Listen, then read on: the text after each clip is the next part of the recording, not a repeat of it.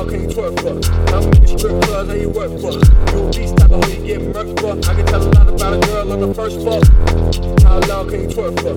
How many strip club. that you work for? You a beast type of hoe you get murked for? I can tell a lot about a girl on the first floor. How long can you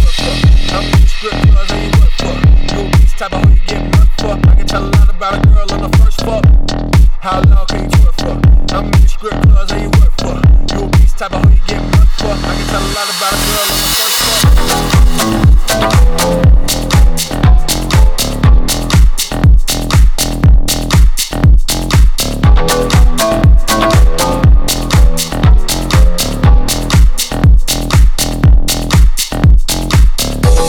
How long you?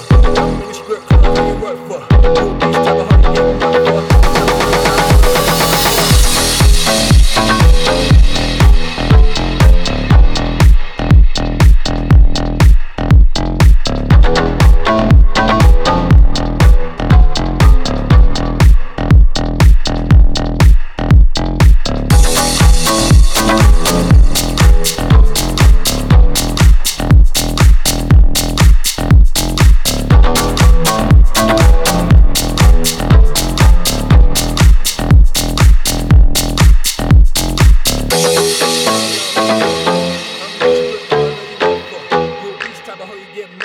I can tell a lot about a girl on the first fuck. How long can you talk for? How many strip clubs that you work for? You a beast type of hoe you get murked for. I can tell a lot about a girl on the first fuck.